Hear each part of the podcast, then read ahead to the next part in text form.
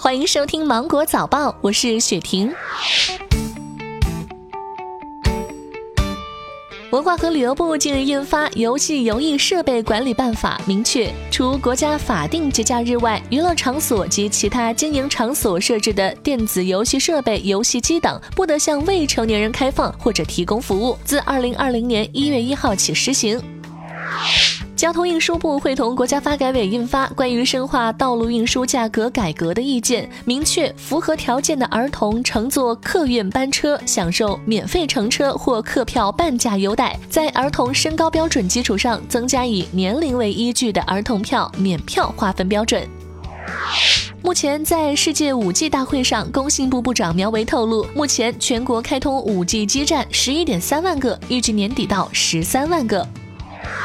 我国首个天基互联网系统红云工程将于明年投入示范应用。天基互联网建成后，将实现全球无死角互联网接入服务，覆盖 5G 等地面通信无法企及的地区。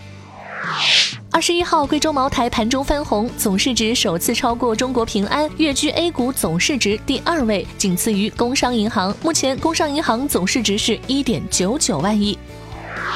最近，在广东中山三角镇中心小学，一名学生家长在微信群内语音辱骂老师，言语粗秽不堪入耳。据当地警方通报，事件起因是该家长不满女儿的英语老师布置作业，误以为需要家长协助。目前，男子因涉嫌公然辱骂他人，已被行政拘留十天。